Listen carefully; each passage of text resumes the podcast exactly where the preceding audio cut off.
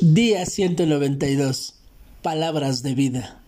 La lengua apacible es árbol de vida, mas la perversidad de ella es quebrantamiento de espíritu. Proverbios 15:4.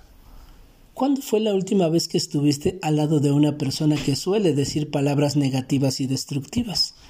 Es algo muy incómodo, ¿verdad? Ahora, ¿cuándo fuiste tú la persona de palabras negativas o perversas? Si somos sinceros, este recuerdo es igual de incómodo, ¿verdad? El libro de Proverbios nos recuerda que las palabras edificantes son árbol de vida. Sin embargo, las palabras engañosas como quejas, críticas, ofensas, mentiras, destruyen el espíritu. El estado de las relaciones que tenemos en su mayoría se basa en la manera en que optamos comunicarnos.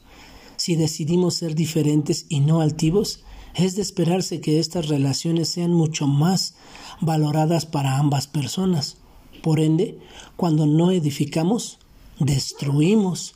Bien se entiende en Santiago 3, 5 y 6, que nos dice, He aquí, cuán grande bosque enciende un pequeño fuego, y la lengua es un fuego, un mundo de maldad.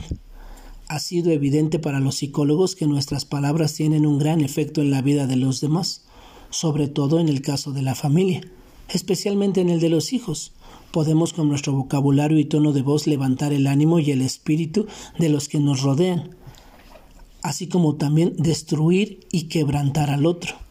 Es una desaprobación para el reino de Dios cuando las personas pasan más tiempo hablando de manera negativa que positiva, ya que el mandato bíblico es que sigamos lo que contribuye a la paz y a la mutua edificación, según Romanos 14, 19.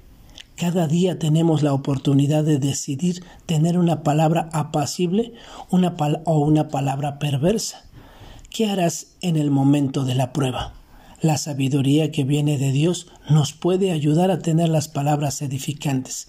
Busquémosla cada día. Que tengas un excelente día y que Dios te bendiga.